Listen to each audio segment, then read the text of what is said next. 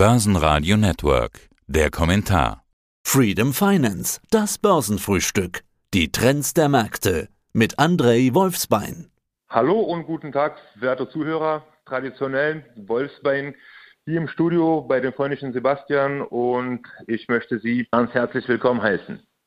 Und wir wollen heute über ein Trendthema und Zukunftsthema sprechen. Erneuerbare Energien, grüne Energie, Energiewende, all diese Themen. André, alles, was irgendwie das Label grün trägt, wird momentan sehr intensiv wahrgenommen und auch besprochen. Wie beurteilst du diesen Nachhaltigkeits, ja, ich will fast schon sagen Nachhaltigkeitshype? Bist du da auch mit am Start? Ja, selbstverständlich. Ich bin da auch investiert, beziehungsweise es gibt auch bestimmte Instrumente, die ich auch meinem Klientenpool aktiv anbiete. Selbstverständlich ist es ein großes Thema und nicht nur wegen der Naturschutzaktivistin Greta, sondern man muss von fossilen Energien weg und dieser Trend wird auf jeden Fall uns die nächsten 15, 20, gar 50 Jahre begleiten. Ja, also Zukunftsthema par excellence. Wollen wir doch mal danach suchen, wo da die Chancen liegen. Ja, das Thema, das wohl am meisten Hype-Potenzial, will ich mal sagen, hat, ist Wasserstoff. Wir kennen alle diese Kandidaten der letzten 12, 15 Monate. Nel Asa, Plug Power und Co. Die haben sich ja vervielfacht. Was hältst du vom Thema Wasserstoff und von Wasserstoffaktien? Also Plug Power ist einer meiner Lieblingskinder. Ähm, da bin ich seit längerem drin und mein Anlagehorizont bei Plug Power beträgt mindestens so bis 2025. Bei Wasserstoff, Wasserstoff ist schön und gut. Allerdings haben wir dort die Problematik, dass Wasserstoff, zumindest laut den Kritikern, die Technologie ist noch nicht hundertprozentig ausgereift. Nichtsdestotrotz halte ich Wasserstoff als Zukunftsrohstoff bzw. als Zukunftsenergiequelle und solche Unternehmen wie Plug Power bzw. wie Nel Asa etc., die werden auf jeden Fall schon in wenigen Jahren Großplayern auf den Energiemarkt. Davon bin ich überzeugt. Sie werden wahrscheinlich nicht solche Big Player wie jetzt Chevron oder Shell oder BP äh, äh, ablösen können. Ja, also dafür bedarf es natürlich auch Zeit, aber die werden auf jeden Fall auch ja, große Namen in diesem Energiebereich. Wobei auch die traditionellen fossilen Öl Hersteller bzw. Ölproduzenten, die versuchen ja auch Fuß zu fassen im Bereich erneuerbarer Energien. Also ähm, da haben wir sehr viele Synergien und keiner will diesen Trend verpassen. Also das wird auf jeden Fall interessant sein in der Zukunft. Auf der anderen Seite muss man doch sagen, dass dieses Thema Wasserstoff und Brennstoffzelle nicht zum ersten Mal aufkommt. In den 80ern galt es als großes Zukunftsthema. In den 90ern wurde die Brennstoffzelle von den Automobilherstellern gespielt. Was ist denn diesmal anders? Dieses Mal ist die Resonanz zu groß. Damals gab es ein Phänomen, ich weiß nicht, inwiefern du dich damit auseinandergesetzt hast, aber es gibt ein Phänomen namens Schubladenpatente. Solche großen Hersteller bzw. solche Großkonzerne haben die Patente schlicht und weg aufgekauft und die irgendwo im Safe abgeschlossen. Mittlerweile sind Schubladenpatente, gehören eh der Vergangenheit, aufgrund äh, der Vernetzung der Leute, aufgrund der großen Resonanz etc. Also man fängt die Ideen auf, und es gibt sehr viele unabhängige Produzenten, auch aus China. Von daher, aus meiner Sicht, wird es, also wird diese Energiewende auch zwangsläufig stattfinden. Auch wenn die Großkonzerne irgendwelche Patente aufkaufen und diese irgendwo im Schulfächer ähm, einsperren, aber äh, zumindest hat man davon gehört und es gibt andere Produzenten in China beispielsweise, die diese, diese Thematik aufgreifen und in dieser Richtung forschen bzw. sich in dieser Richtung entwickeln. Von daher, ich meine, auch diese Entwicklung haben wir der Vernetzung der Leute bzw. Internet zu verdanken. Die andere große alternative Antriebsform ist natürlich E-Mobility, wurde auch schon oft besprochen. Da denkt man zwangsläufig zuerst an Tesla, aber auch die deutschen Autobauer haben da ordentlich nachgelegt. VW beispielsweise verkauft mehr E-Autos als Tesla. Volvo hat sich ganz auf E-Mobility fokussiert.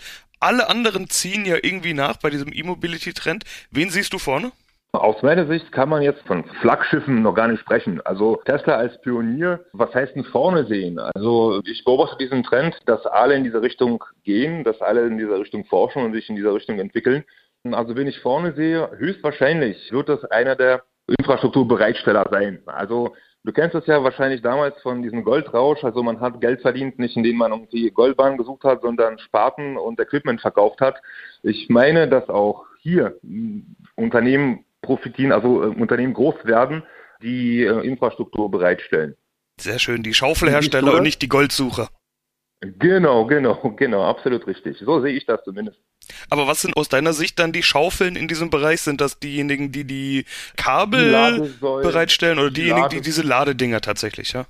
Also Ladedinge, auch ein großes Thema ist natürlich Recycling. Also das Recycling der Batterien ist auch sehr aufwendig und auch sehr umweltschädlich paradoxerweise. Von daher die Leute, die die Ladensäulen aufbauen oder, oder herstellen und die auch äh, montieren und auch die Recycler von Autobatterien, die werden auf jeden Fall auch ganz groß rauskommen. Dann haben wir noch ein ganz anderes Thema bezüglich Energiewende. Natürlich die Energiewende selbst, also die erneuerbaren Energien mit Solar- und Windkraft. Da fließen auch eine Menge Gelder aus den USA, aus der EU. Es könnten noch viel mehr werden. Die Energiewende ist politisch gewollt und gefördert. Ja, aber auch da muss man sagen, wir waren ja schon relativ weit mit der deutschen Solarindustrie damals und dann kam die Pleitewelle. Wie schätzt du das Potenzial der erneuerbaren Energieaktien ein? Also erneuerbare Energie, wenn wir jetzt von Photovoltaik beziehungsweise wenn wir jetzt von Windrädern oder von Windkrafträdern sprechen, selbstverständlich hat das viele Vorteile. Und zwar Sonne wird das immer geben. Also das ist nahezu emissionsfrei und man braucht da keine großen logistischen Lieferketten aufzubauen. Also es hat schon viele Vorteile. Allerdings frage ich mich persönlich auch, was mit der Recycling ist. Also ich habe da im Internet Fotos gesehen, wo diese ausgediente Windkrafträder irgendwo in der Wüste von Nevada vergraben werden, beziehungsweise wo diese Solaranlagen auch geschreddert werden. Also die Frage ist natürlich, man muss halt diese ganze Konsumkette bzw. ganze Einsatzkette verfolgen von Herstellung, was auch nicht unbedingt naturfreundlich ist, bis, bis zum Recycling. Aber alleine schon wegen der Logistik, alleine wegen Unendlichkeit der Sonne, wobei also die Sonne wird auch ein paar Mal erlöschen, aber dann haben wir andere Sorgen, als wie wo unser Müll recycelt wird. genau, genau, absolut richtig. Also die Wende ist selbstverständlich politisch gewollt, also auch von beiden. Trump hat ja in dieser Hinsicht, der ist ja aus vielen Abkommen bzw. Verträgen raus. Biden versucht das alles wieder rückgängig zu machen. Zum Beispiel ist USA diesen, diesen Pariser Klimaabkommen wieder beigetreten. Und Biden hat auch sage und schreibe zwei Billionen Dollar zur Verfügung gestellt, um in diese erneuerbare Energie zu investieren, vor allem in Solar- und Windkraft. Du musst dir auch vorstellen, also alleine in Zeiten der Pandemie ist der Solarsektor um 43 Prozent gewachsen. Also die Nachfrage ist, also die ist nicht unendlich, aber die Nachfrage ist auf jeden Fall da. Es wird auf jeden Fall daran geforscht, die Sachen werden verbessert, die Sachen werden effizienter gemacht, allein schon wegen dieser Speichermöglichkeiten. Also die Batterientechnologien ändern sich auch. Es gibt beispielsweise ein interessantes Unternehmen aus Israel namens StoreDot. Die haben auch eine Batterie entwickelt, die man innerhalb von drei Minuten aufladen kann. Äh, Finde ich spektakulär. Als Physikleihe, ja, ist auf jeden Fall eine spannende Sache. Und dort wird es auch unendlich viel investiert. Also nicht unendlich, nochmals, aber das wird das viel investiert. Solche Hersteller von Solaranlagen, es gibt da auch ein ETF, ein interessantes aus meiner Sicht, namens TAN, also TAN. Und wenn man die Entwicklung von diesen ETF verfolgt, also ich meine, die Charts sprechen Bände. Wie wichtig ist denn die Politik? Wir haben jetzt schon an der einen oder anderen Stelle immer mal das Thema Politik angesprochen. In Deutschland beispielsweise steht ja in diesem Jahr noch eine Bundestagswahl an. Wir haben immer wieder die EU, die da mitmischt. Wir haben Joe Biden mit Billionenprogrammen, die auch unter anderem auf erneuerbare Energien und Infrastruktur zielen. Also welche Rolle spielt Politik bei dem Thema? Also die entscheidende Rolle, absolut. Sollte die Politik das nicht subventionieren, beziehungsweise sollten die Impulse nicht von der Politik gehen, haben die Hersteller auch nicht unbedingt die Motivation, sich in dieser Richtung zu entwickeln. Jetzt stell dir mal vor, man sagt, okay, Solarenergie etc., grüne, also Clean Energy äh, brauchen wir nicht. Wir subventionieren jetzt, weiß ich nicht, Ölfracking. Was meinst du, wie viel Ölfracking-Firmen da wie die Pilze aus dem Boden schießen, um, ja, um Öl zu fordern? Also selbstverständlich muss die Politik die Rahmenbedingungen schaffen, beziehungsweise auch die Motivation, um diese Wende über die Bühne zu bringen. Da versuchen wir doch mal ein erstes Fazit. Wie groß ist das Potenzial von Aktien, die auf solche, ich sage jetzt einfach mal grünen Themen setzen? Also bei vielen Titeln ist diese Wende bzw. diese Entwicklung bereits eingepreist, weil diese Thematik ist ja seit der Wahl in aller Munde.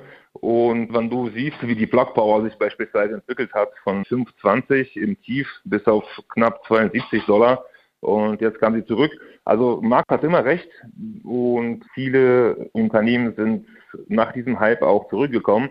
Allein deswegen, weil die Preise eingepreist sind. Entschuldigung, die Tautologie. Aber bedeutet das lieber mal abwarten, was sich da noch tut, oder bedeutet das umgekehrt, juhu, Einstiegskurse?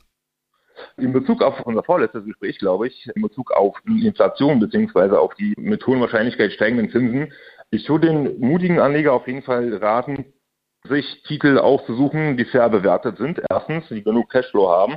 Und den konservativeren Anlegern würde ich raten, erstmal die Korrektur, die kommen dürfte, auf jeden Fall abzuwarten, weil diese grüne Energieaktien sind Wachstumsaktien und man sollte heutzutage auf jeden Fall eher auf die Value-Aktien äh, setzen, beziehungsweise die, die Portfolios insofern umstrukturieren, dass man auf jeden Fall Value-Aktien drin hat, beziehungsweise Bograben-Aktien, wie der Warren Buffett das zu sagen pflegt. Wie und wo investiert man also jetzt am besten in dieses Thema? Du hast vorhin ein ETF angesprochen, du hast jetzt gerade von äh, Einzelaktien mit Burggraben gesprochen. Über die Chancen bei den einzelnen Themen haben wir schon gesprochen. Also frage ich doch mal einfach, wo siehst du die Chancen? Mit der Frage habe ich ja im Prinzip auch als Überschrift äh, dieses Thema begonnen. Und ganz am Schluss will ich sie nochmal setzen. Wie investiert man dort? Wo siehst du die Chancen? Also mittel- bis langfristig, und ich rede jetzt hier von Ende des Jahres, bzw. Anfang nächsten Jahres, sollte man auf jeden Fall, also Ende des Jahres, Anfang nächsten Jahres sollte man die Einstiege suchen. Und es gibt auch ETFs, wie zum Beispiel iShares Global Clean Energy ETF, kann man sich auf jeden Fall mal anschauen.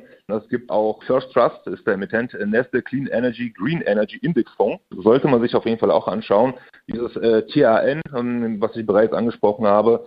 Dann gibt es auch One Egg Vectors ETF, heißt SMOG, also 1000 Ticker ist SMOG, Siegfried Martha Otto Gustav, das ist diese Low Carbon Energy ETF, also mit, äh, das ETF, was Unternehmen beinhaltet, die sich mit Minimierung des CO2-Ausstoßes auseinandersetzen. Dann gibt es auch Wasserstoff-ETF. Leider Gottes komme ich jetzt nicht auf den Ticker. Musste ich tatsächlich nochmal recherchieren. Wie gesagt, aber mit den Einstiegen, ich würde jetzt nicht kopfüber reinspringen, weil vieles ist eingepreist und die sind auch schon relativ gut zurückgekommen. Allerdings im Kontext von Zinserhöhung würde ich mit den Einstiegen in diesem Sektor, da es ein Wachstumssektor ist, noch bis Ende des Jahres abwarten. Das wäre mein Fazit, beziehungsweise das ist, was ich mit meinen Klienten bespreche und denen auch empfehle. Ruhigen Herzens. Und ich sage soweit vielen Dank für diesen Überblick. André Wolfsbein im Freedom Finance Börsenfrühstück.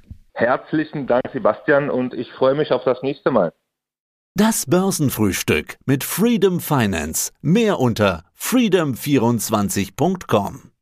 Börsenradio Network AG. Das Börsenradio für Privatanleger.